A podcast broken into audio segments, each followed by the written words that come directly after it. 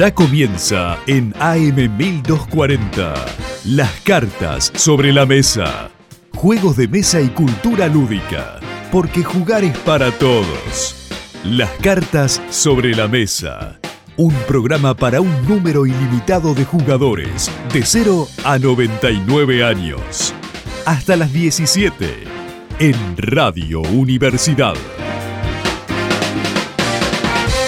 Estamos acostumbrados a que los juegos que jugamos de adultos siempre tienen una persona como ganadora. Jugamos para ganarles a otros. Y ojo, no está mal. La competitividad es parte del ser humano, y dentro de la esencia de los juegos de mesa está la competencia arraigada como uno de los pilares más importantes. ¿Qué sería el coloreto si colocáramos cartas en las filas para beneficiar a otro jugador? ¿Qué jugaríamos en el TEG si no quisiéramos derrotar al rival y tomar todos sus países? Probablemente no jugaríamos estos juegos si no tuvieran esa competitividad. Es más, capaz hasta dudaríamos de su característica de juegos. Sin embargo, existen en la biblioteca de la vida juegos que generan esa competitividad, no entre jugadores, sino los jugadores hacia el juego. Hablamos de los juegos cooperativos. Bienvenidos y bienvenidas una vez más a las cartas sobre la mesa y con esa intro arrancamos el capítulo número 32, Juguemos juntos. Yo soy Juan Agustín Mayolino y estoy acá con mi gran amigo Matías Paredes. Matías, ¿cómo estás hoy? Muy bien, acabo de leer el texto que escribió mi buen amigo Juan Agustín Mayolino para titulado La competitividad de la cooperación. Es mucho más largo, pero lo resumimos a eso porque si no se copa y estamos dos horas hablando de un texto. Eh, muy interesante, muy lindo. Hoy estoy bastante papa. Así que, ¿vos cómo estás? Yo estoy muy cocodrilo y además estoy muy cocodrilo porque tenemos un invitado excelente que es amigo del programa, es una tercera pata de las cartas sobre la mesa, es la tercera pata de esta mesa. Tenemos con nosotros a Juano Morales. Soy la pata que hace la mesa chueca. La pata, el que tiene un par de cartas abajo para equilibrarla. Hola, chicos, gracias por invitarme otra vez, qué divertido. ¿Tercera No. vez que estoy acá? ¿O me equivoco? Ter- Tercera o Tercera. cuarta, sí. Sí, tercera, no, tercera, tercera. Viniste Creo que para tercera. juegos diferentes y viniste para otro más. ¿Cuál? El de la Y la trivia. trivia de cartón. La trivia de cartón, sí, qué divertido. Qué bien. Sie- Siempre que venís, Juano, eh, es una alegría para, para nosotros y para todos los que lo escuchan. Eh, la verdad que siempre, eh, siempre la verdad que la gente nos, nos manda mensajes y, y te agradece que estés acá. Y Juanito, hoy estás papo o cocodrilo. Hoy ando bastante cocodrilo. Bastante cocodrilo. Bien. Bien, bien, que Muy bien. bien. Perfecto. Así que somos dos cocodrilos y una papa. Sí. ¿Y sabés quién estaba muy cocodrilo hoy, Mati? Eh, la gente que hace que este programa sea posible. Así que vamos a agradecer a Radio Universidad, a M1240 y a Gabriel por ayudarnos a editar este programa. Y cómo no, a nuestras amigas de Homoludens, de Casa Homoludens. Así que para más información sobre Casa Homoludens, qu- quédense hasta el final o vayan ya a la descripción del capítulo. Mati, Sí. ¿qué estuviste jugando esta semana? ¿Qué estuve jugando? Estuve jugando. ¿Qué querés? ¿Lo malo o lo bueno? Eh, lo malo. Lo malo, el ansia. Estuve jugando The Hunger de Richard Garfield. Eh, Upa, Richard. Garfield es un juego nuevo, creo. Eh, Richard Garfield es el diseñador de Magic the Gathering, Bunny Kingdom, King of Tokyo. Juegos que respetamos, queremos y a veces nos gustan. Eh, pero el ansia no es uno de ellos. Lo jugamos con Juano, con Dami, con Anita y con alguien más, con Pablo Ricci. Eh, Rich. y no, no. Desde ronda, son 15 rondas. Desde ronda 3 quería que se termine. ¡Qué feo! ¡Qué fea experiencia! No sé. lo podría, lo podría defender un poquito igual, ¿eh? Defendelo. No, no voy a defender al juego en sí, pero sí la situación. Lo, los ense- lo enseñaron medio, medio sobre la marcha. eh, Ok. Hubo muchas dudas, revisamos el manual muchas veces. Hubo eh, mucho rollback por, por aprender lo raro. Para mí, si lo jugamos bien, puede ser más dinámico. qué sé yo. Le, Bueno. doy una- le daré una segunda oportunidad, pero es verdad que no, no encantó, no encantó. Si vos le das una segunda oportunidad, yo le doy una segunda oportunidad. Básicamente es un juego de vampiros y después jugamos Clank. ¿Se acuerdan de Clank? Gran juego. Bueno, es un deck building. Tenemos una zona donde si no llegamos a volver, perdemos. Cuanto más lejos te vas, mejores son los tesoros. Eh, jugamos Clank con vampiros. Es el ansia bien hecho. Claro, el clan que se lancia es bien hecho. Che, pero son fanáticos de Clank, se la pasan jugando a Clank. Fanático. Yo tengo la expansión. No, no, Tengo otra expansión. Y bueno, y lo Em, bueno, estuve jugando Paco Games. Uy, uy, contame, contame porque, porque me emociono. Me junté el otro día con Juanito y estuvimos jugando un par de Paco Games de dos jugadores. Para quien no sepa, los Paco Games, Pac o Games, son eh, juegos que les dicen juegos curita, porque tienen el tamaño de un paquete de curitas o un tamaño de un paquete de chicles americano. Son 30 cartas, sí o sí. Y en esas 30 cartas, con un título de tres letras, tenés muchos juegos. Yo tengo 16. Fanático de las curitas. Fanático de las curitas. Estoy jugando al Orc, al Bu y al Bus. Ok, el bus es un juegazo. ¿Qué te pareció, Juano? El bus me gusta mucho. Eh, muy sencillo, muy cortito. Va, eso tienen de bueno toda esta, toda esta serie de Para juegos. eso, Son muy que cortitos. Me enganchó el Google ahí. Esto es lo ¡Excelente! que la Andás a ver qué escucho. Eh, ¡Qué miedo! muy bonito. Bastante me pareció como feíto visual porque me dice Mati que es el primero que salió, ¿verdad, Mati? Es Eh, el octavo que salió, pero salió en la primera tirada. ahí Así va. que muy tranquilamente salió de los primeros. Parece medio prototipo, pero está, está muy bien el juego, está logrado y para, siempre digo esto, para el tamaño que tienen estos juegos, están fantásticos.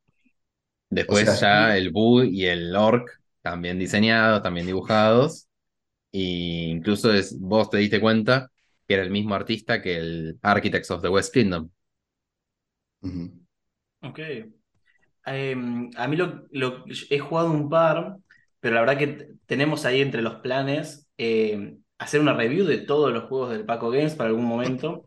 Y a mí lo que me pasa es que, más allá de que si el juego está bueno o no, me gusta el concepto como producto de comprarse un montón de juegos tan chiquititos y ver las capacidades de diseño. Y siento que son juegos que uno jugaría o compraría no por la calidad de juego, porque hay otro montón de juegos cien mil veces mejor y que intentan hacer lo mismo, pero mucho mejor, pero que no son, no, no tienen esta especialidad de ser así pequeños y, y- y todo lo que con- conlleva el producto. Citando a Juano, con qué poquito. Con qué poquito se puede hacer algo bien hecho, sí, sí, sí. No hace falta Me mucho. encanta. Em, yo les cuento que estuve jugando, em, no estoy jugando mucho porque estoy hace poquito acá y todavía no me he hecho un grupo de amigos que le gusten los juegos, entonces como que de a poquito me voy haciendo amigos y les voy mostrando, pero hasta ahora no, no, no nos hemos sentado a jugar. Pero he estado jugando muchos puzzles, muchos puzzles, onda Sudoku o otros de así de esa onda. Podemos debatir si son juegos de mesa o no, pero la verdad que estoy jugando mucho solitario. Y con mis compañeros de laburo estoy jugando mucho al ping pong. Mm, Porque acá en Corea se juega mucho al ping pong y eh, en la hora del almuerzo comemos rápido y nos vamos a jugar al ping pong, que tenemos una mesa en la oficina y, y los otros juegan zarpados y bueno, yo ahí estoy aprendiendo. Ah, o sea, no es estás jugando juego- juegos de mesa. Es un juego de mesa, el ping-pong. No es un juego de Bien, mesa. 2 a 1, 2 a 1, así que se termina acá. Y se termina acá, pero arranquemos a hablar de- del tema de la semana, que es los juegos cooperativos. Y, e invitamos a Juano, porque es una persona con la que nos divertimos mucho jugando, jugando en conjunto. Y lo invitamos para que nos cuente su top, ¿cuánto, Juano? ¿Top 5, top 6, top 7? Podemos hacer un top 5. Top 5, bien, de, de tus juegos cooperativos favoritos. Y mientras los vas mencionando, eh, vamos a ir hablando un poco de el diseño que tienen esos juegos cooperativos por detrás y qué es lo que hacen que se destaquen o que qué gimmick tiene ese juego en particular. Muy bien. Eh, ¿les parece arrancar ahí con el top al toque? ¿Vale? Arranquemos. Sí, Ah, sí, de, de una. De una. vamos. Bien. Perdón. Eh, me gustaría eh, hablar de lo que es la serie de los Forbidden. Voy a mandarlo ahí como quinto. A los... Tenemos Forbidden es prohibido en inglés, para quien no sepa, ja, como nosotros sabemos tanto inglés, este, eh, que significa la isla prohibida, el primero que salió. El segundo es el desierto prohibido. Después salió Eh, Forbidden Sky, que, que- ¿cómo sería? Como los cielos prohibidos, ponele. cielos Creo que. Sí. no sé si salió en español ese. Entonces quedó Forbidden Sky. Eh, y tengo entendido que va a salir una cuarta que es Forbidden. eh, ¿cómo se llama? Selva. Jungle. Forbidden Jungle. Jungle, gracias. Este, no estoy muy familiarizado con ese, pero entiendo que va a estar piola. ¿Por qué me gustan estos? Porque son económicos, ¿sí? Porque más que nada porque la isla prohibida se puede comprar en el país a un precio remódico, ¿sí? Hoy, hoy en día, estamos en, eh, en febrero, marzo, abril 2023, cualquier juego que valga menos de 10 lucas en ese, de esa cajita, creo que ya vale. Eh, y es recontra familiar, recontra accesible para todo el mundo. ¿Qué es esto? Eh, en este cooperativo de hasta cinco personas, tenemos una isla compuesta por losetas, donde eh, eh, todas estas losetas se van hundiendo de a poco. El juego tiene un mecanismo donde juegan los jugadores y luego el juego se va hundiendo, ¿sí? Se van hundiendo las losetas. Este, y en este juego hay que encontrar cuatro partes de... eh, ah, me estoy confundiendo de juego igual. Sí, los cuatro tesoros en este. Perdón, en este hay que encontrar los cuatro tesoros que están en esta isla eh, antes de que se hunda y volver cada uno de esos jugadores a eh, el hangar donde eh, se suben todos a un helicóptero y salen victoriosos. No es tan fácil porque a medida que, como digo, como pasa el juego y se van hundiendo las losetas, eh, algunas quedan inalcanzables, entonces en equipo van debatiendo sobre cuáles losetas eh, pueden ir ignorando, como para ir ganando tiempo, digamos, y cuáles realmente son las importantes y darles prioridad a que esas no se hundan, porque los jugadores pueden ir volteándolas e ir sacándoles agua y salvándolas para que no se hundan. ¿Me explico más o menos? Se explica perfectamente, doctor. Excelente. Bueno, me alegro. Entonces, Yo- el segundo es un, perdón, no sé si Sí, más. sí, sí, sí, mayor. sí, sí.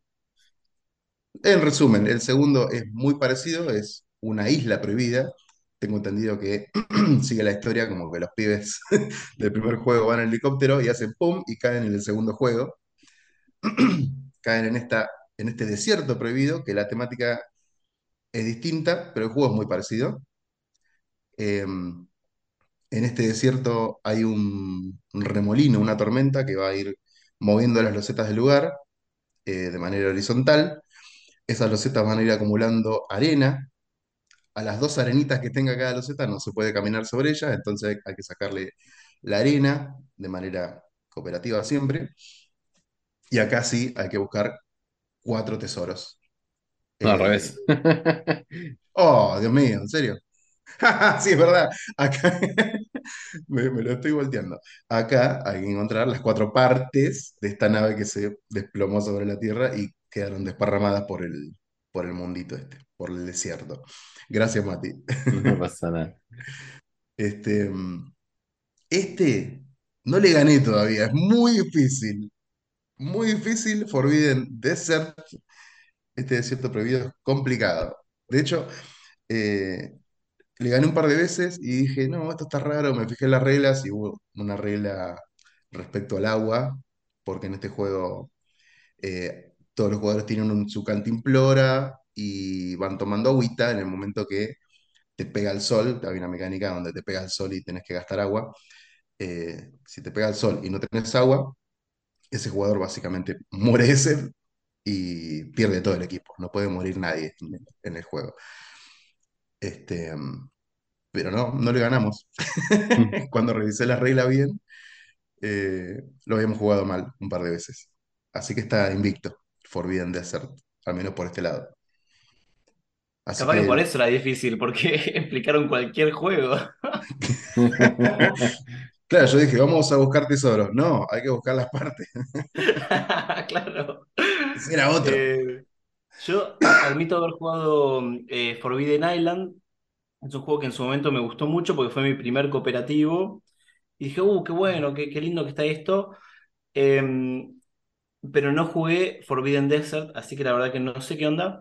Pero a mí lo que se me hizo con Forbidden Island es que el sistema es siempre el mismo. Y cuando, cuando vuelvo a jugar con gente nueva, a mí me resulta aburrido el juego. Porque siento que es exactamente lo mismo. Y si bien hay rejugabilidad en cuanto a las losetas y demás, la experiencia es la misma y, y la forma de pensar es la misma. Exactamente.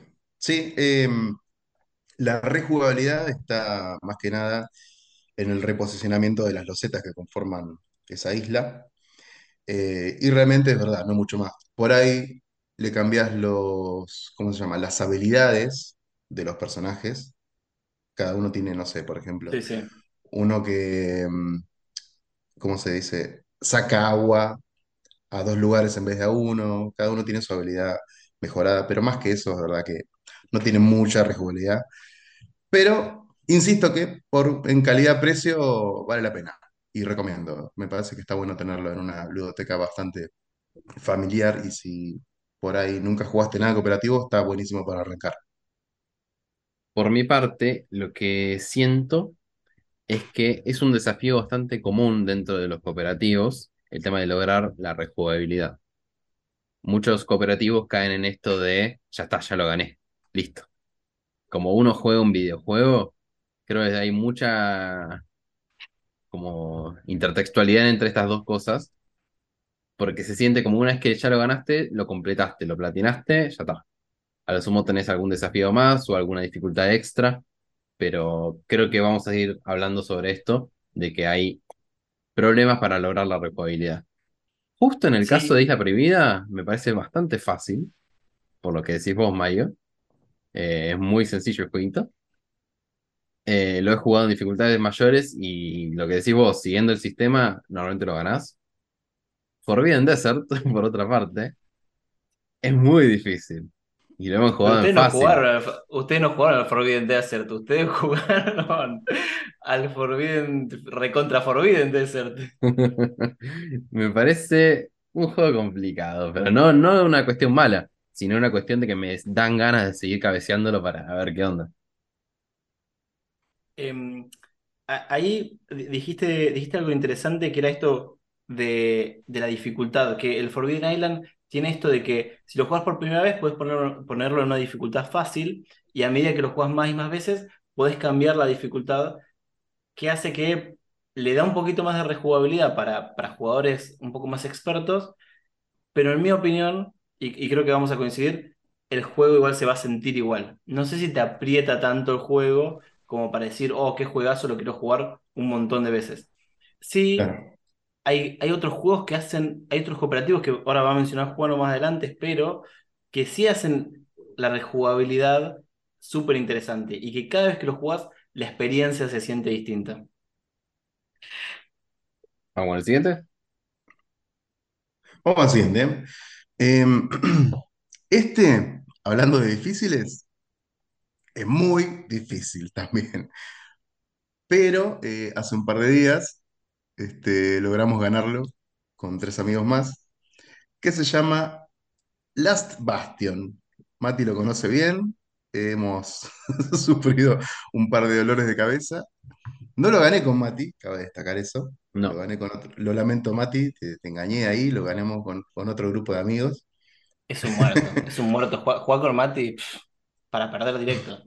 para perder directo. Last Bastion es eh, una reimplementación, creo que es la palabra, del juego Ghost Stories. Este, ¿cómo lo puedo explicar?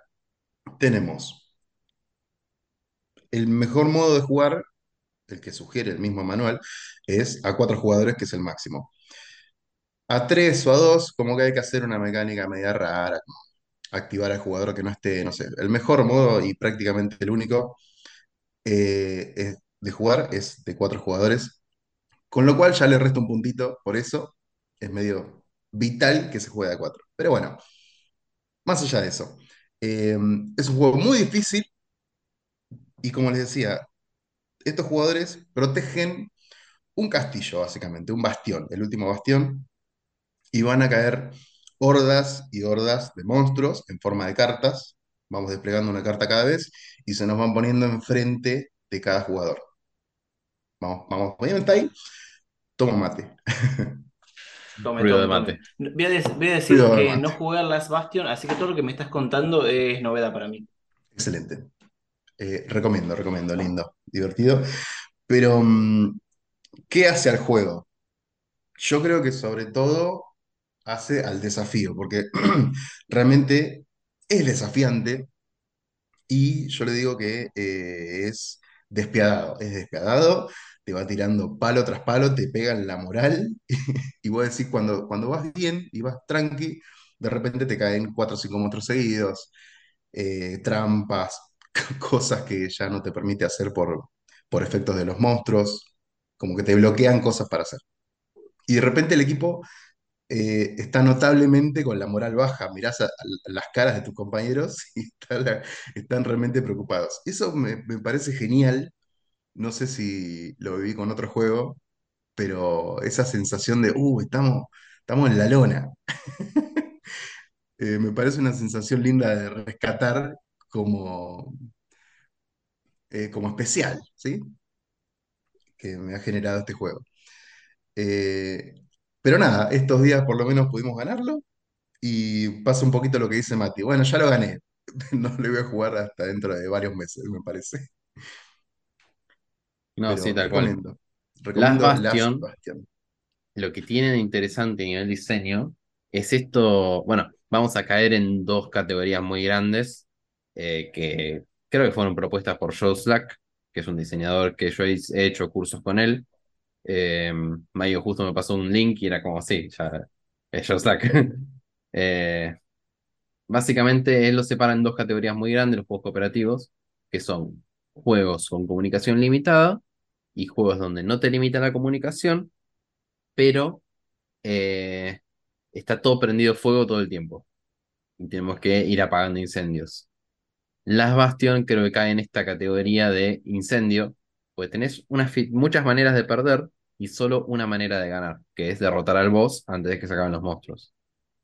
Lo que me parece más interesante del juego es que está diseñado para ser de cuatro jugadores, que es lo que mencionabas vos. Si son menos de cuatro personas, tenés que fingir demencia y repartir todo como si fueran cuatro, porque el juego está pensado para ser de cuatro. Por un lado me molesta, porque, qué sé yo, está bien, hay, hay que tener experiencias más específicas para cuatro jugadores y no me parece mal, pero creo que quedan un poco flojas las versiones de 3, 2 y solitaria. Creo que sacrifica Ah, mucho eso. Totalmente. Totalmente. ahí hay, hay mucho de, de marketing, de que el juego se ve que el número clave para jugarlo es cuatro jugadores, y yo siento que el publisher les habrá dicho, che, para poner que se puede jugar de a dos y de a tres, porque si no, que sea solo de a cuatro no lo vamos a vender nada. Eh, y a veces pasa eso, que, que fuerzan un cierto número de jugadores en juegos donde claramente son para uno determinado y, ni más ni menos. Claro, tal cual. Yo creo que es una cuestión más de marketing, que como decís vos. Porque no sé si, o sea, creo que los únicos juegos que se les puede dar el pase libre para poner un solo número en la caja son juegos de dos jugadores. Está bien, sí, te entiendo. Eh, ¿es, es un juego mm, que dura mucho? ¿Cuánto dura una partida normalmente? Depende de qué tan malo seas, pero ¿40 minutos? Puede durar muy poco.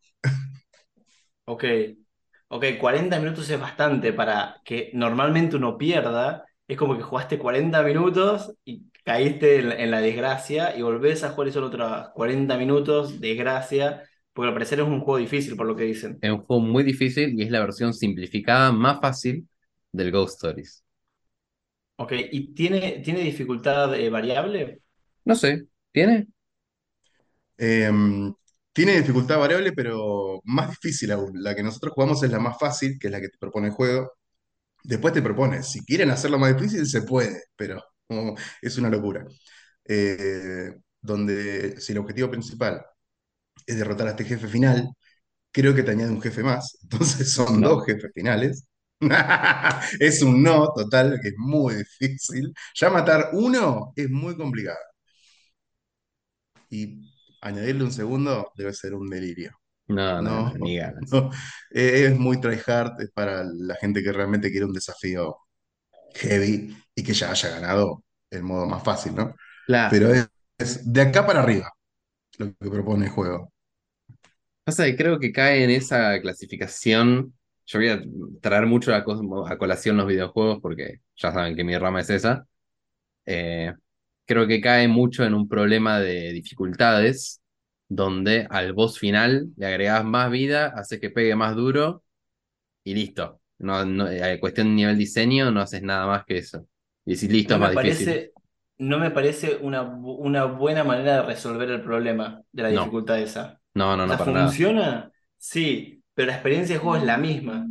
Que el cambiar la dificultad hace que sí es más difícil, pero en realidad no es más difícil porque genera un nuevo desafío para el jugador, sino porque simplemente es más de lo mismo.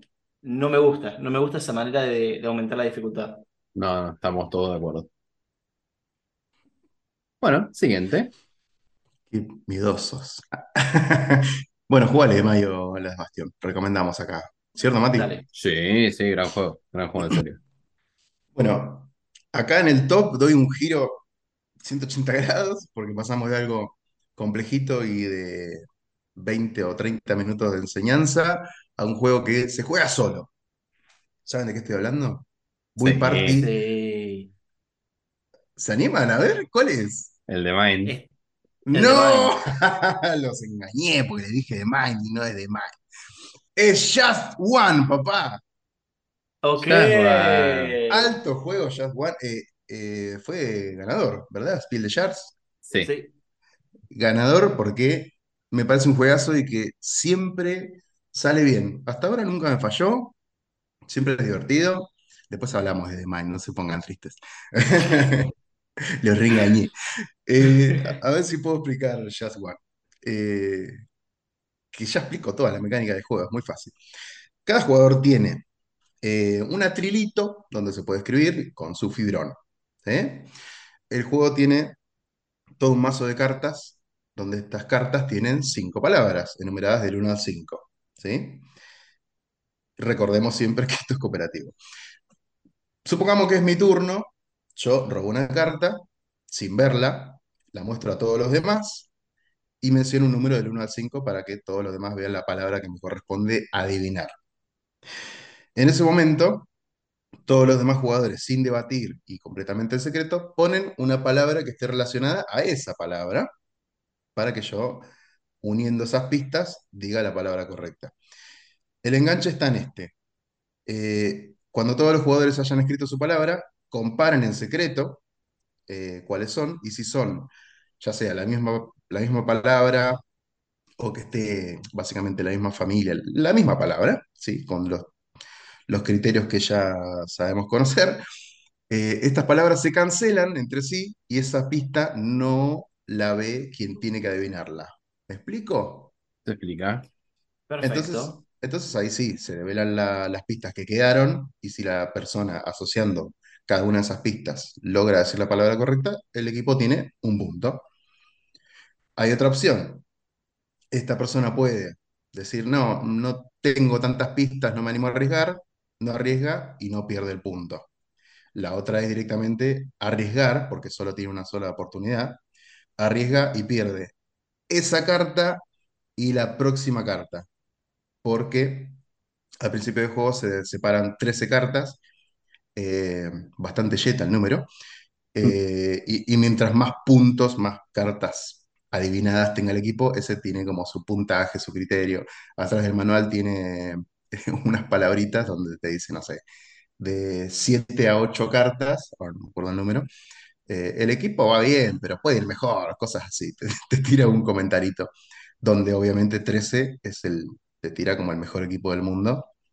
Eh, pero más allá del puntaje, es un juego muy eh, actividad, donde realmente se puede jugar sin la necesidad de hacer puntos como equipo, qué sé yo, y el juego funciona perfecto, siempre eh, funciona, tiene esa mecánica de, de gol, Mm. donde si la persona adivina, todos gritan como ¡guau! ¡Qué divertido! Y qué bien. El juego funciona, puntaje o no puntaje, el juego funciona, es divertido Y está buenísimo que sea cooperativo y que nadie tenga que darse palos unos a otros, como Gran suele suceder. Gran, gran Gran. juego. Fíjense que caemos otra vez en esto de las grandes divisiones, eh, porque en este caso es comunicación limitada. Muy claramente no podemos hablar sobre lo que vamos a escribir y eh, es como que vos decís, bueno, la palabra es, bueno, el otro día pasó, la palabra es iris. Lo primero que se te viene a la mente es arco o ojo. Sí, sí, Bueno, ¿qué pasó? Me dije, la única palabra que quedó para que yo adivine era arco, ok. porque ojo se canceló con el otro ojo. Y porque no, vos no tenés que ir a la palabra obvia, tenés que ir a la palabra que esté relacionada y que nadie más vaya a poner. Claro, pero es difícil, es difícil porque si todos dicen palabras un poco, un poco bastante alejadas de, de- la palabra adivinar, después terminas con, un, un menjunje, una ensalada de palabras que ninguna, o sea, la combinación no apunta a Iris, ponele. Claro, tal cual. O sea, por eso es interesante el juego. Creo que es como dice Juano, que funciona muy bien. Y a mí me gusta más como actividad. No me gusta esto de los puntajes en los juegos cooperativos de este estilo, mucho menos cuando son party. Es una cuestión personal, pero me gusta jugar 40 rondas y que el juego no me limite a 13, ponele. Sí, me encanta, me encanta. Eh, estaba pensando que a mí este juego me da eh, muchas vibras al tabú. Sa- ¿Saben jugar al tabú? Sí. Sí, claro, clásicas. Sí, sí. Y, y yo estaba pensando de hablar del tabú tú- eh, hoy, pero dije, no, ¿cómo vamos a hablar del tabú? Porque si bien jugamos en equipos, no es un cooperativo entero, como que un equipo termina perdiendo. Y para mí, el Just One agarra esa misma euforia del tabú, pero lo transforma en un juego para todos y, y todos festejamos. Y me encanta. Tal cual. El un festejo en juego. grupo siempre suma. Eh, yo quiero hacer una mención honorífica a Pistas Cruzadas que me enseñó Mati y me, me hizo acordar por ese, esa cosa de relacionar palabras y cooperativo. Alto juego, Pistas Cruzadas, ¿eh? Buen juego, Alto juego. Me, me sorprende que no lo hayas mencionado en tu top 5. No, no está en el top, pero por, por Ok, razón del top. Lindo juego, pero no está en el top. ok, ok, ok. Pero está por ahí, está, está por Just One, ya, por ese nivel. para hacer el paréntesis, otra vez, comunicación limitada. Exacto. Buen paréntesis, Mati. Te banco. Te contrato, te contrato para la radio. A ver. Dígame el siguiente, dígame el siguiente, doctor. Tengo en mi puesto número 2 de juegos cooperativos. eh, casi, casi no lo pongo porque me lo estaba olvidando este juego, pero no, no puedo no mencionarlo. Eh, a ver si, si me siguen y lo adivinan. Este juego dura 5 minutos. ¿Cuál es? Cinco minutos. cinco minutos. Eh, Literalmente 5 minutos. bailar una canción. ¿Qué sé yo? No puedo creer que no lo conozcan, Eh, muchachos. Se llama Five Minutes. ah, eh, Five Minute Dungeon. Five Minute Dungeon y la otra es Five Minute Marvel. Mystery. Y Five Minute Mystery. Pero ver, por ahora me quedo con el Dungeon porque es el primero que salió. Que sería como una mazmorra de 5 minutos, ¿no? Estaría re bueno que salga en español. ¿Qué es Voy a Five hacer otro paréntesis. Paréntesis. Nosotros le pedimos a Juan, che, pasanos los juegos que te vas a decir, así estamos preparados y vamos a hablar del diseño de los mismos. ¿Saben cuántos nombró hasta ahora de la lista? Uno. Uno tres que nombró. Tres o cuatro. Así soy yo, Mati, excelente Soy- paréntesis los de hoy, ¿eh? soy sorprendente, chicos. Ustedes me conocen. Es más divertido. Es más divertido y no, nos, Hermoso, nos hace mejores hermoso. diseñadores. Totalmente. Pero ya, ya conocen el Five Minute Dungeon. Ya lo conocen, Sí, ya sí, lo sí, han sí. jugado. Sí, sí, sí. Eh, ¿por qué se llama así esto? Porque literalmente dura 5 minutos a reloj, ¿sí? Es un juego cooperativo, ah, re- redundante, que este, se juega hasta 5 personas y depende de la cantidad de personas, cada uno tiene eh, más o menos cartas en la mano, pero supongamos que somos 5. Tenemos 3 cartas en mano. El objetivo en estos 5 minutos es derrotar toda una serie de cartas, todo un masito de cartas, que depende del jefe final, eh, es esa cantidad de cartas. Supongamos que son 20 cartas de jefe, de, de minions, ¿sí? Inicia el temporizador, develamos la primera carta de puerta, nos encontramos con algún monstruo, una dificultad, un obstáculo, y entre todos los jugadores, sin, ¿cómo se llama? Sin turnos, ¿sí? Así al tuntún, como quien dice, al voleo, vamos tirando cartas al centro de la mesa que coincidan con los iconos que están en las cartas de puerta, en estos enemigos. Si cumplimos con estos iconos, esa carta se va y develamos la siguiente. Eh, a medida que vamos gastando cartas, robamos enseguida más cartas. Entonces, es una cosa frenética que realmente parece que dura más de cinco minutos, no sé cómo. Este, y después de derrotar estas, por ejemplo, 20 puertas, tenemos justamente el jefe final, que tiene muchos más iconos que una carta común. Y si todo el equipo logra desplegar todos estos iconitos, eh, el jefe está derrotado, siempre y cuando sea antes de que terminen los cinco minutos. Literalmente cinco minutos. Juegazo, chicos, juegazo, siempre un éxito, siempre frenético, siempre equipo, porque estás todo el tiempo comunicándote, yo tiro este, esta carta, yo tiro el otro, yo lo derroto, haciéndote cargo de la situación, o dejando, no, no, este matalo vos, y realmente el, el trabajo en equipo está, y el frenesí, y el festejo de gol al final, nada, es un juego fantástico. Me Gran encanta. juego, gran, gran juego. Eh, hemos jugado, va, yo he jugado más al Mystery, creo. En el caso del Dungeon, creo que lo jugué una sola vez en una juntada burgamera hace años. Pero lo que más quiero destacar es que creo que no cae dentro de unas dos categorías, así que acá es donde falla. Oh, Pero, pero, podemos decir que el frenesí limita la comunicación. O para defender un poquito a Joe Slack. Totalmente. No, está muy bien, está muy Yo- bien, yo- es verdad.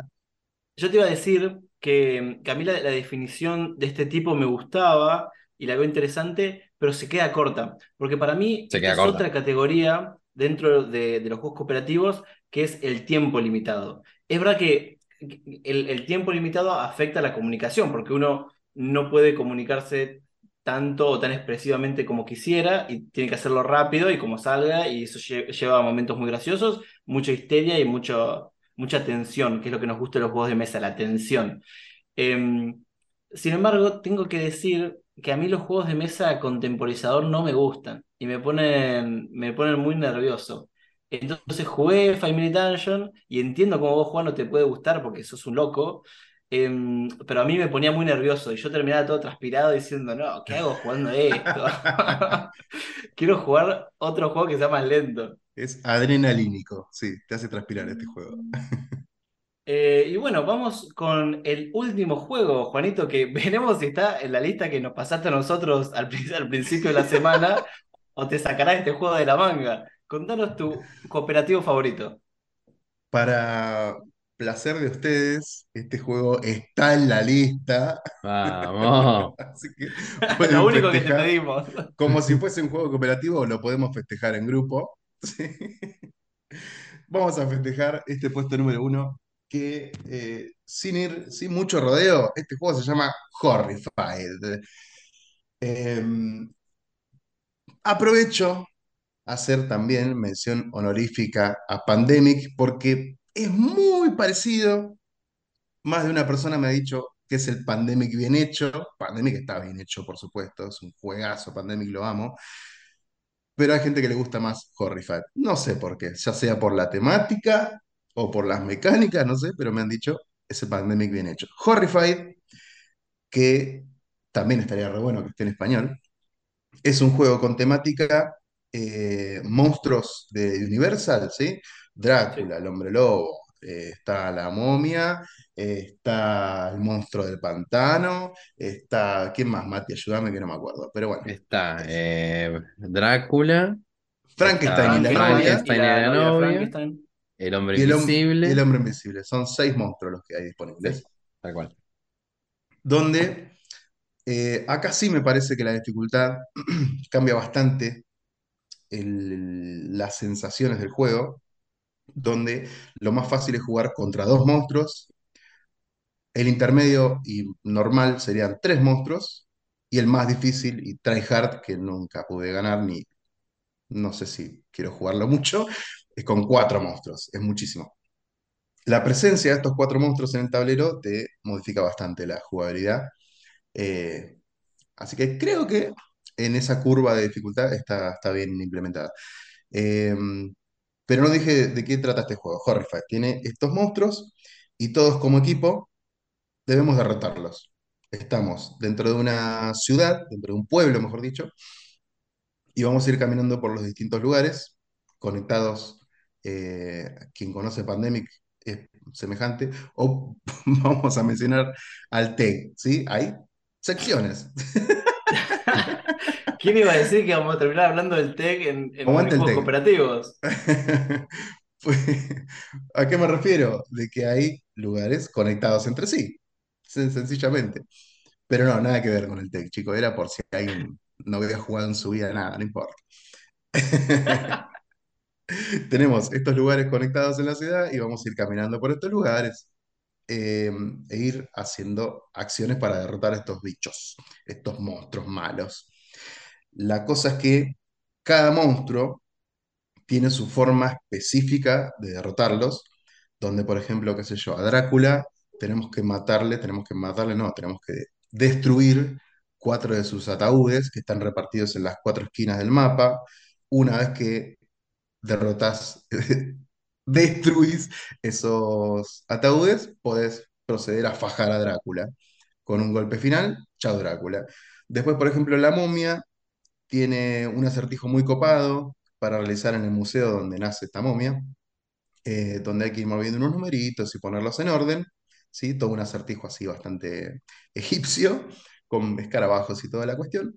Una vez que esté realizado y en orden ese acertijo, procedes a fajar a la momia y así. Cada monstruo tiene su propio objetivo que me parece muy copado y muy rejugable. Cada personaje tiene su habilidad especial. Eh, van a ir apareciendo, apareciendo también eh, lo que son los, los habitantes de este pueblo y pueden aparecer en un lugar poco oportuno y puede ser que los faje y se lo coma Drácula. Y a determinada cantidad de muertes en el juego, pierde todo el equipo. Esto incluye muertes de los héroes y muertes de estos pueblerinos. Eh, y la forma de ganar es justamente derrotar estos monstruos. Básicamente, eso, Horrified, para mí eh, es un juego maravilloso, a mí me encanta. Viene con esa lógica misma de que siempre está bueno, no me ha fallado. eh, es un juegazo, ¿qué querés que le diga? Es bastante familiar, no es que no es muy complejo en su mecánica. Eh, se lo pude enseñar a mi cuñado que le cuestan los juegos de mesa y le gustó. Quedó recaliente porque no le ganamos y quiere revancha. Este, qué sé yo, ese es mi criterio. Se lo pude enseñar a mi cuñado, ya hace un montón. Yo creo que es un juego, sí, como decís vos, es un juego muy simple de explicar, aunque dicen que no hay que decir eso. Eh, me encanta, siempre también me, ha- resultado bien. Lo jugamos en Homo Ludens al principio, después lo tenías vos y lo jugamos mil veces con vos. Eh, gran juego, gran, gran juego. Y creo que acá es un caso de rejugabilidad bien hecha, porque el orden de los factores creo que sí altera el producto y en este caso las distintas combinaciones de monstruos te generan nuevas dificultades, como dificultades emergentes, muy copadas. Sí, te banco, te a muerte con eso de la rejugabilidad. Me parece un juegazo. Eh, me pasó que eh, yo nunca jugué Pandemic, porque no sé, nunca se dio. Eh, entonces, este fue mi primer cooperativo de ir apagando fuegos todos juntos, de, uh, pasó esto, vamos para allá, qué sé yo. Pero a mí lo que me pasa con, con juegos como Horrified es que para mí es muy evidente el tema del alpha player. Y es Sí. algo que íbamos a hablar en el capítulo de hoy, de hoy, y me parece que tiene que saltar acá. ¿Qué, qué es este problema del alpha player? Es esta idea de que puede ocurrir que en el juego uno de los jugadores, debido a que o entienda mejor la lógica del juego o se dé cuenta más rápido de las mecánicas y las situaciones, le indique al resto de jugadores cómo actuar o cuál es la jugada más óptima. Capaz que no es realmente la jugada más óptima, pero, capaz que logra convencer al resto de jugadores de que sí lo es. ¿Y esto en qué desencadena? Desencadena en que el resto de jugadores, en su turno, en vez de tomar decisiones individuales de lo que creen mejor para todo el equipo, toman la decisión que el alpha player le dijo anteriormente.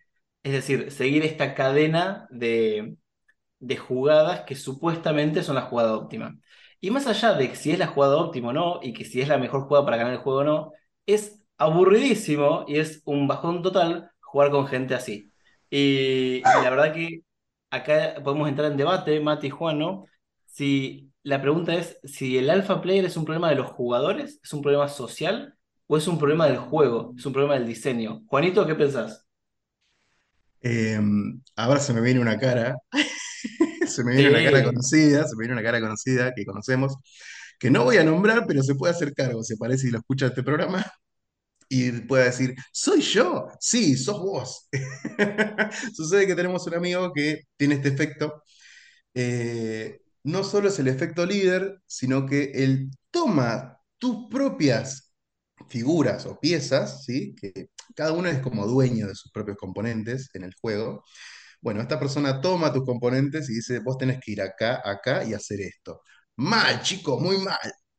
Creo que una buena solución al efecto líder es no toques mis piezas. Puedes decirme lo que quieras, debatimos, pero no toques mis fichas, porque la decisión final siempre la da el jugador activo, me parece. Creo que es como una solución muy básica.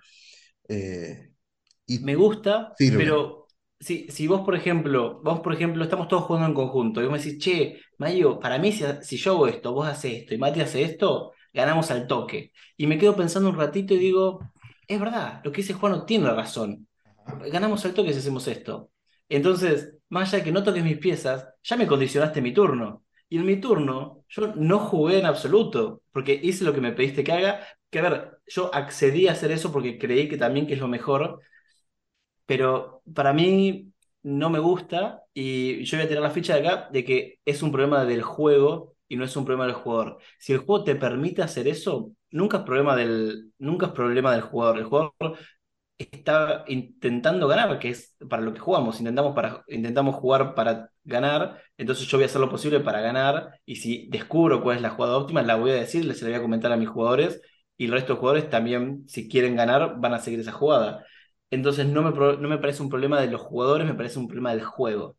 Ok, se pone filosófico igual, porque si no podemos hablar de que el juego me permite hacer trampa, ya que no lo dice eh, en el manual, puedo hacer cualquier tipo de trampa. Está bien, el juego no te propone, no te lo dice específicamente que no se puede hacer, eh, y vos lo haces igual, qué sé yo. Em, por ahí yo me pongo en ese lado de que yo como jugador de Horrify, por ejemplo, sé sus truquitos, sus estrategias, pero me quedo callado y prefiero ver cómo los demás deciden y cómo se desempeña el juego y realmente hacer un debate divertido y no ponerme sobre el resto de los jugadores, porque ya sabemos que lo divertido es jugar. Y si eso significa perder la partida, yo prefiero perder y que sea una juntadita amena y que todos podamos debatir y participar. Y, y creo que ese es el fin de todo, básicamente. Claro, claro. Estoy súper de acuerdo. Sí, sí, aparte, yo creo, o sea, no estoy de acuerdo con que es un problema del juego enteramente. Tampoco estoy de acuerdo que sea un problema de los jugadores, pero creo que es una mala práctica dentro de lo que permite el juego. O sea, qué sé yo, yo puedo andar en bici sin casco, pero es una mala práctica, no, no está bueno. Y en este caso, me inclinaría por el lado de los jugadores, creo, si tengo que elegir uno. Ok, ok, bueno, malas decisiones están tomando, muchachos. No, em, coincido con lo que decís, eh, coincido con lo que dicen ambos.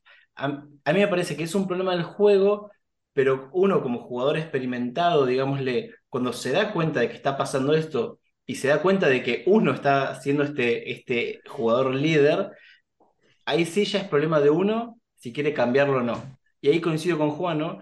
y que me ha pasado muchas veces jugando con gente que está jugando el Horrify por primera vez, de no estar todo el tiempo, che, hagamos esto, te, te, te, sino de dejar que, que, el resto de los jugadores vayan tirando las ideas y cuando vos querés tener una idea buena, proponerla, como decir, che, ¿qué les parece si hacemos esto? ¿Les, les va? ¿Coinciden o hacemos otra cosa? Como que dar esa oportunidad al, a la conversación y no al, che, descubrí la jugada maestra, hagamos esto. Es muy distinto el cómo, formula, cómo formulamos la jugada. Exacto. Va por ahí. Bueno, y con esto que estuvimos charlando, que venimos charlando hace rato, y lo cual me encanta, vamos a hacer una pequeña pausa y ya volvemos con más las cartas sobre la mesa. Voy a hacer un paréntesis antes de la pausa. No le digan a Mayo, pero quiero hacer una mención de que no se mencionó a la tripulación en este top. Y estoy enojado. Ya volvemos. Eh, pará, pará. Ahí, Ya ahí volvemos. Ahí seguimos, ahí seguimos. Estás escuchando Las cartas sobre la mesa. Un programa para un número ilimitado de jugadores, de 0 a 99 años. Y volvemos con más cooperación y amiguismo sobre la mesa. Estuvimos discutiendo a ver cómo seguíamos el bloque 2, pero ya tenemos una decisión completamente unánime y cooperativa. Porque este es un capítulo que se trata de eso. Hoy, Contanos, hoy somos Mayo. todos, hoy somos todos amiguis. Y en este segundo bloque, que va a hacer que el programa se, se extienda un poco más de, de lo que solemos grabar, que son 40 minutos, una hora, este se va a extender un poco más porque queremos charlar y me parece que esto es un tema re lindo. Y en este segundo bloque queremos hablar de lo que generan los juegos cooperativos. ¿Qué, qué pasa con ese círculo mágico que ocurre en la mesa cuando jugamos este tipo de juegos? Y cómo también impactan en nuestras vidas y a veces eh, sin darnos cuenta. Entonces, lo que preparé para esta segunda parte son un par de preguntas con las que quiero que se explayen todo lo que quieran y que cuenten todas las anécdot- anécdotas que quieran.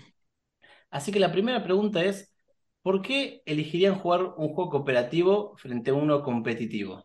Me gusta variar a veces, más que nada por variar, me parece que elijo un cooperativo. Porque a mí me gusta más, vamos a decir la verdad, a mí me gusta más competir, ¿sí? Me gustan los juegos de, que gane uno solo.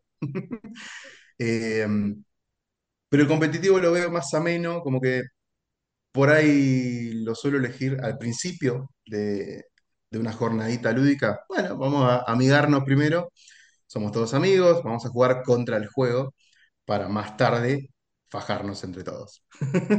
Pero me parece un buen juego, un buen tipo de juego, eh, el juego cooperativo, como estamos todos acá, estamos en la misma, vamos con esto. Eh, básicamente ese es mi, mi criterio por ahora.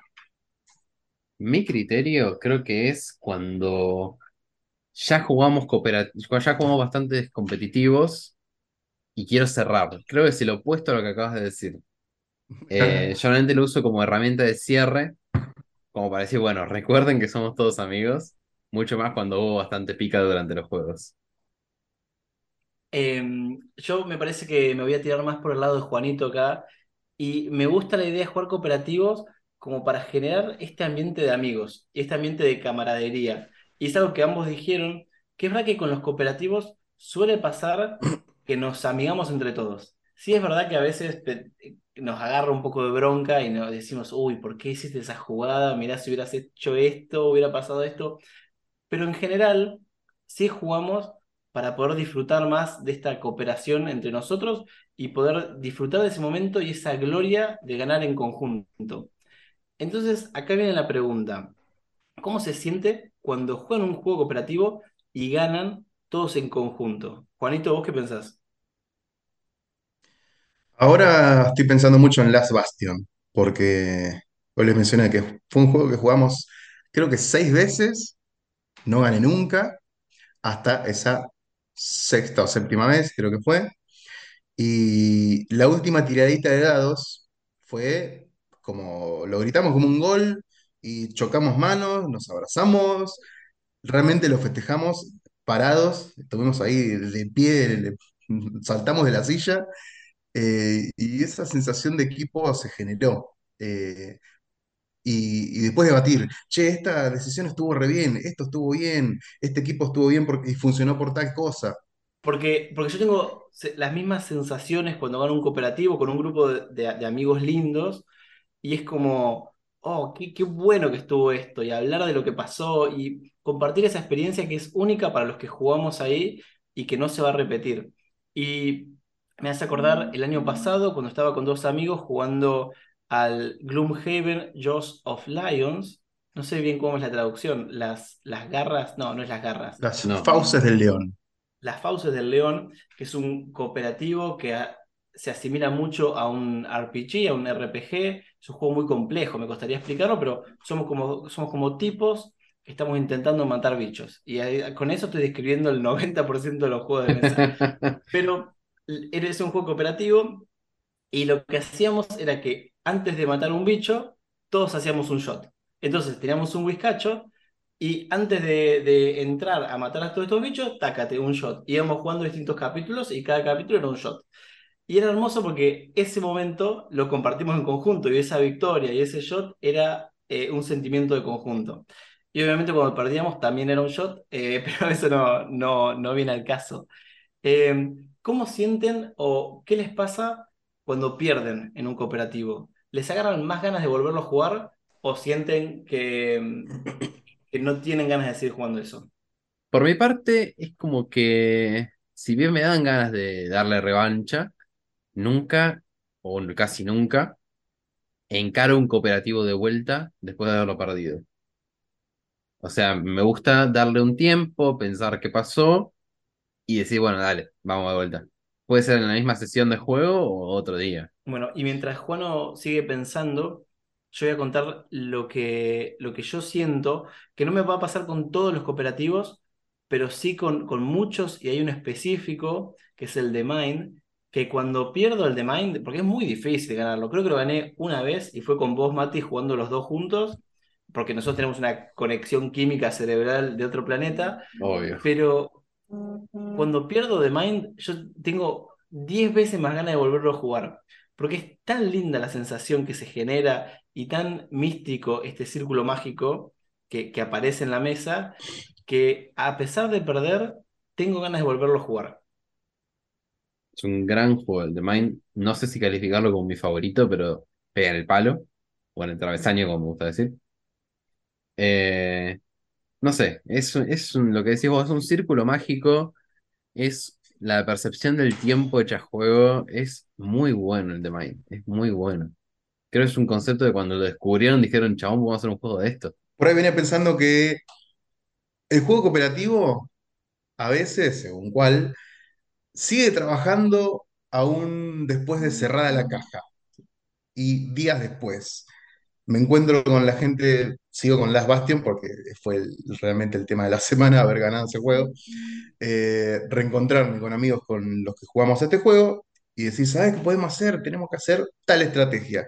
Y hablar y seguir haciendo jugadas y estrategias aún luego de haberlo jugado y ya la caja está recontra cerrada y guardada.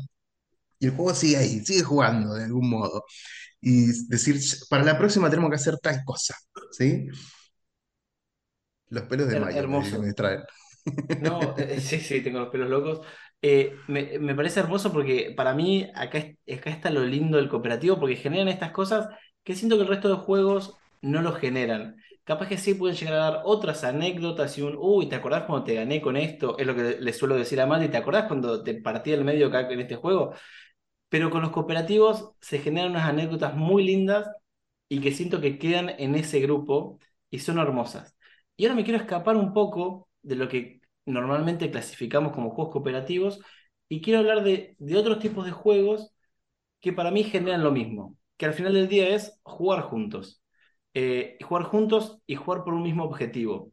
Y te voy a preguntar a vos, Mati, que sos más de los juegos de rol, ¿qué experiencias tenés habiendo jugado rol en, en el sentido de esto de jugar juntos y tener una misma historia en conjunto y tener un mismo objetivo y estar jugando por lo mismo?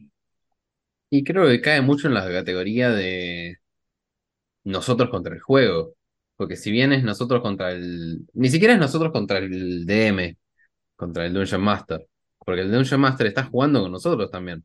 Es nosotros contra el juego, nosotros a través de la historia, nosotros a través de nuestros personajes. Es un avatar que seleccionamos para decir, bueno, este no soy yo, no tomaría mis decisiones, pero por cuestión del juego voy a hacer esto. Eh, creo que nos da un, es un escapismo bastante copado el tema de jugar rol, se puede ver de esa manera. Eh, a mí me encanta por una cuestión de que todas las anécdotas de rol que tengo, las tengo en primera persona. O sea, no, nunca digo, no, mi personaje Marthos hizo esto y después hizo esto y después pasó esto. Digo, yo hice esto, yo castié bola de fuego, yo maté a Mayo.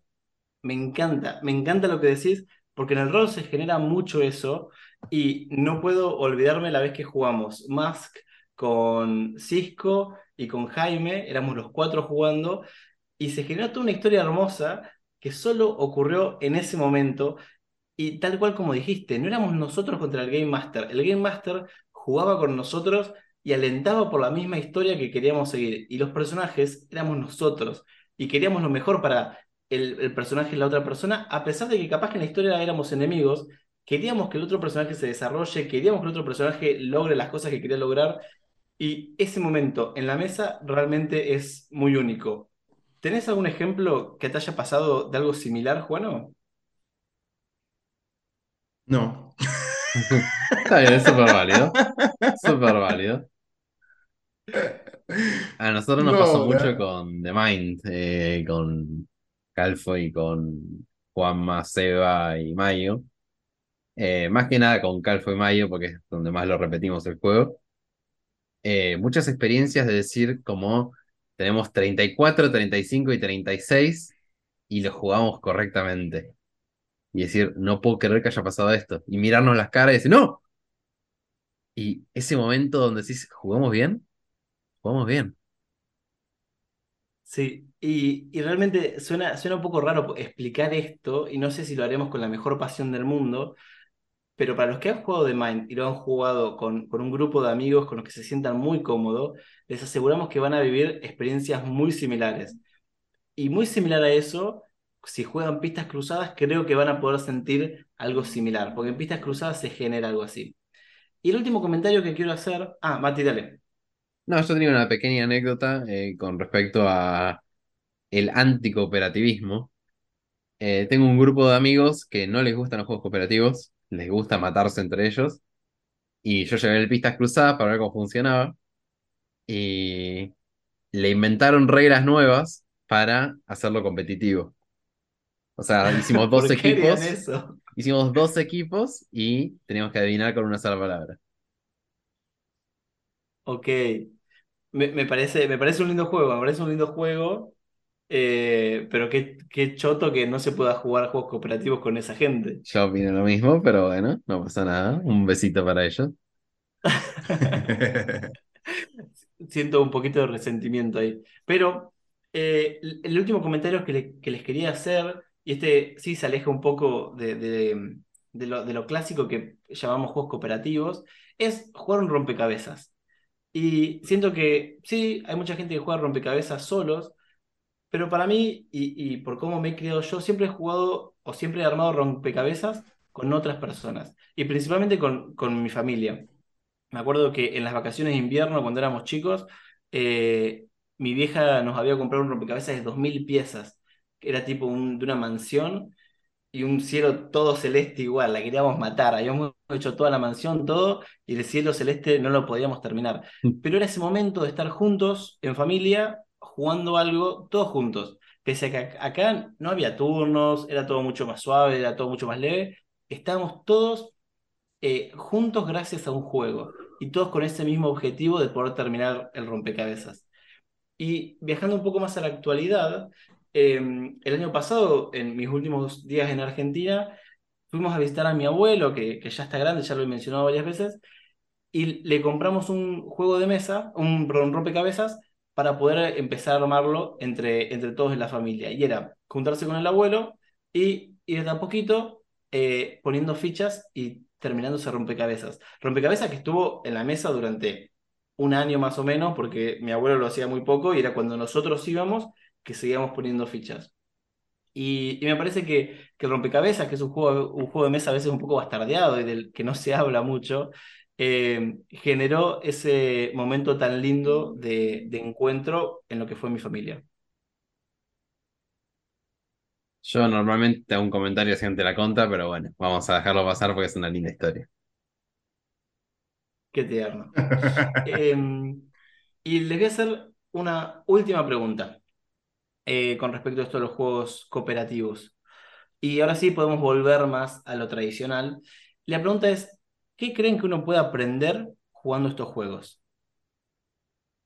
Cooperativismo. Cooperativismo, eh, que no es lo mismo que amistad, en este caso.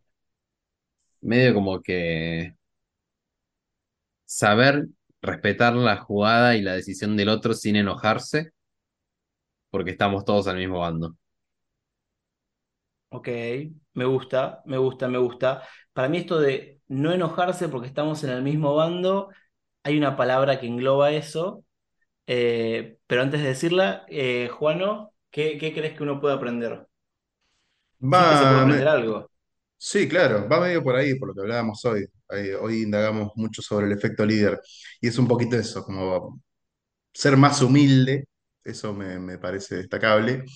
Y a pesar de que vos creas que tengas las mejores decisiones, lo que sea, eh, lo que importa es disfrutar del momento y no ser el jefe del momento. Bien, sí, me gusta, me gusta. Em, y para cerrar esto, eh, y para cerrar con esto del aprendizaje, les traigo una noticia muy interesante, que hubo tres mujeres de la Universidad de Minnesota, Yuchi Wang, Jennifer Doll y Keisha Barma, que seguro los pronuncié mal, eh, de la Universidad de Minnesota, que se pusieron a investigar esto de los juegos cooperativos y dijeron, bueno, ¿se podrá aprender algo de esto? ¿Por qué no hacemos un experimento? Y sí, después de, realizar un experimento, una especie de prueba en una primaria, eh, jugaron tres sesiones de juegos a lo largo de tres días con distintos alumnos de la escuela y demostraron que hay indicios de que los jugadores que juegan juegos cooperativos desarrollan una mejor capacidad para la empatía y la comunicación interpersonal que aquellos que juegan juegos competitivos. Y si bien en su paper, que vamos a dejar eh, en la descripción, eh, dicen de que su experimento fue muy limitado y de que habría que hacerlo mejor y con más gente y, y con más rigurosidad, lograron eh, demostrar indicios de que aquellos jugadores que disfrutan más el juego, jugando juegos cooperativos, mostraron más nivel de haber ganado habilidades de empatía. Y me parece muy lindo poder cerrar el capítulo de hoy eh, con esta noticia. Excelente. Muy bien. Mayo, el único, el único que trajo data acá, muy bien. Y el único que trajo data. Yo traje diseño, Juan no trajo juegos, después los cambió y Mario trajo data. Y es más, el juego no llegó tarde encima. Y era una reunión por Zoom. tarde. El único que hizo la tarea, Mayo, muy bien. Muy bien. Eh, les Em, queríamos comentar, antes de olvidarnos, que la letra de la semana es la H. Y el juego de la semana, porque lo eh, comentó mucho Juano y porque nos gusta que el, el invitado elija el juego de la semana, eh, te lo vamos a dejar a vos que lo elijas, Juano, pero yo ya tengo uno en la cabeza. No vamos a decir Last Bastion, creo que fue juego de la semana en algún programa anterior, Last Bastion. Pero se lo voy a dejar por todos los grandes momentos que me ha dado. Five Minute Dungeon, y en- acá entra también Five Minute Marvel y Mystery, aunque sea muy distinto. Toda la serie Five, Mi- Five Minute entra acá y se lo merece. Bueno, Perfecto. se ve que ahora para juego de la semana estamos recomendando juegos de mierda, pero no pasa nada. Muchísimas gracias, Juanito, por estar acá. Le- te queremos mucho. Estás invitado a venir cuando quieras. ¿Querés hacer un poco de promo de Token?